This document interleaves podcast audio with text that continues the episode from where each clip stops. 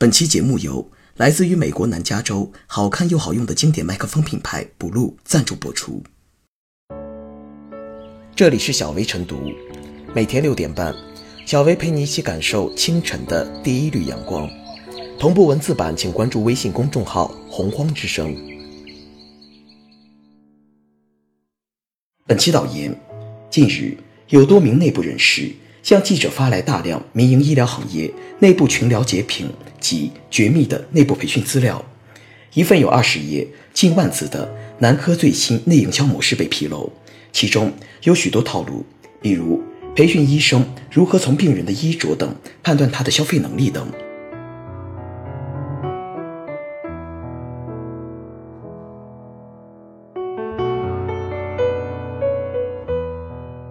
民营医院可以盈利，治病救人是底线。据南国早报报道，一些民营医院招聘医生要求复诊率高，即擅长对病人深度开发、过度治疗，忽悠病人多次复诊，故意拉长疗程。由此不免使人发问：究竟是医生变成了商人，还是商人变成了医生？医生可能是无辜的，该谴责的是他们所在的民营医院为何如此？不完成任务就拿不到提成。而一些民营医院奉行灰色乃至黑色的运营模式，无非是为了敛财，把经营医院当成了生意，把病人当成了砧板上的鱼肉。社会资本进入民营医院，当然不是做慈善，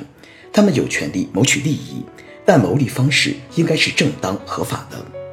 吊诡的是，这样的医院已如过街老鼠，人人喊打，为何还能大行其道，甚至活得很滋润，不愁生意？相关报道揭开了一个秘密。内部人士介绍说，民营医院会通过搜索引擎竞价推广，就是砸钱给搜索平台。你一搜病名，就跳出某个民营医院链接，一点击就有对话框弹出联系方式，对方会扮演男科主任、妇科主任、不孕不育科主任，热情的跟踪服务，直到你乖乖到医院治疗为止。多年以来，病人对医疗机构的投诉中，过度医疗、医疗欺诈等乱象一直居高不下，但是。投诉效果并不佳，究其原因，现有的法律法规对过度医疗、医疗欺诈并未有准确定义，更遑论提供执法支撑。与此同时，一些民营医院背后千丝万缕的利益勾连，也让他们有恃无恐、有错不改。近年来，国家一直鼓励社会办医，比如早在三年前，国务院常务会议就提出要落实社会办医各项税收优惠，将社会办医纳入医保定点范围。在职称评定、课题招标等方面与公立医疗机构同等待遇。当前，我们的民营医院不是多了，而是太少。公立医院与民营医院竞争不是过于白热化了，而是根本就不充分。民营医院前景无限，迎来了发展的春天，本该良性发展，却迭出乱象。究竟是发展的阵痛，还是秩序的缺失？在沉重的广告、房租等费用以及盈利创收压力下。部分民营医院难免产生违规冲动，有业内人士如此坦言：不应回避民营医院的实际困难，但这不是作恶的理由。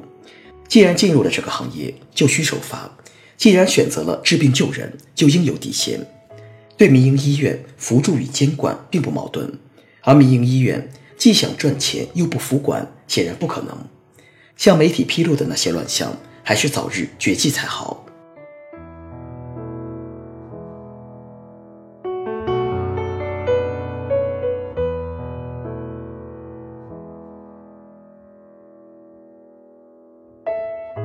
套路医疗折射监管乏力，在市场营销中，经销者面对不同的顾客，采取不同的营销策略留住客户，是一种正常的行为。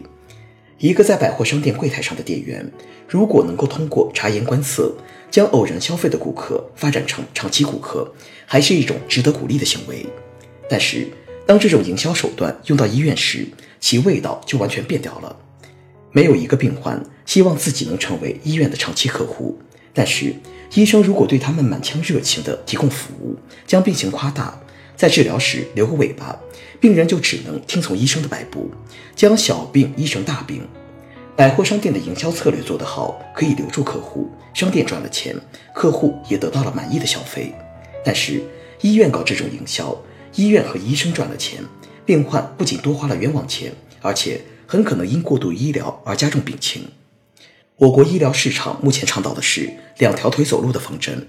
一方面，国家对民众承担了医疗保障责任，要保障城乡居民得到基本的医疗服务，这个责任主要落在公立医院身上；另一方面，医疗行业又允许市场化经营，病患通过支付更多的医疗费用，可以得到超过政府兜底保障限度的更好的医疗服务。这项功能由部分公立医院和绝大多数民营医院来行使。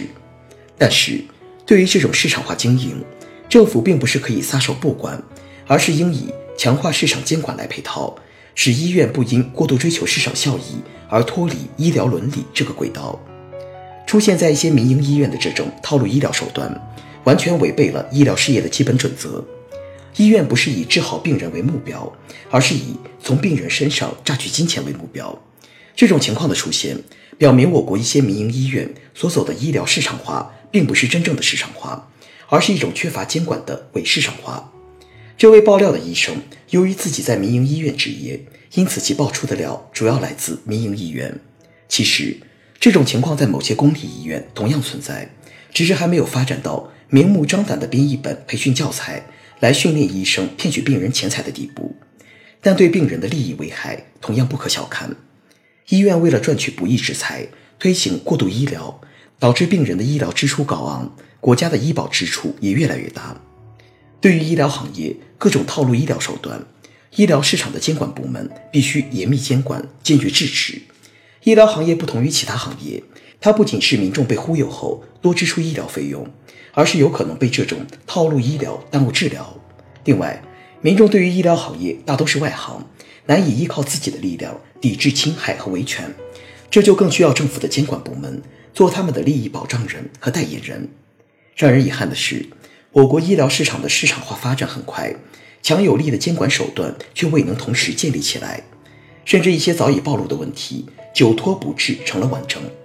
比如，此次爆料者再次指出，一些民营医院会砸钱给搜索平台，病人一搜病名就跳出某个民营医院链接，一点击就有对话框弹出联系方式。对方会扮演男科主任、妇科主任、不孕不育科主任，热情的跟踪服务，直到病人乖乖到医院治疗。对于这种问题，舆论早有揭露和批判，却由于法律的滞后，导致监管软弱，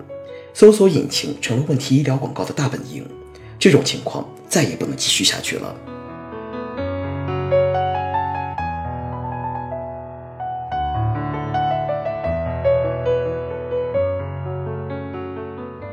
最后是小微复言。随着我国市场化改革的不断深化推进，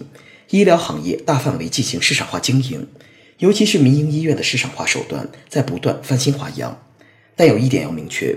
医院不同于其他企业，有其服务的特殊性。每位患者都希望能够尽早健康的离开医院，而不是成为任人宰割的回头客。如今曝光的套路医疗，就是缺乏监管的伪市场。在这样的市场经营背景下，更需要一套科学有效的市场监管与之相辅相成，否则一些医院就会过度追求市场效益而偏离职业操守，脱离医疗伦理。其实，医院创造市场效益有很多正确的方法，在加强制度建设中提高安全管理能力，在规范管理中提升医疗服务品质，在强化培训中提高医疗水平等等。只有坚守职业操守，融洽医患关系。才能创造真正的市场效益，赢得真正的市场。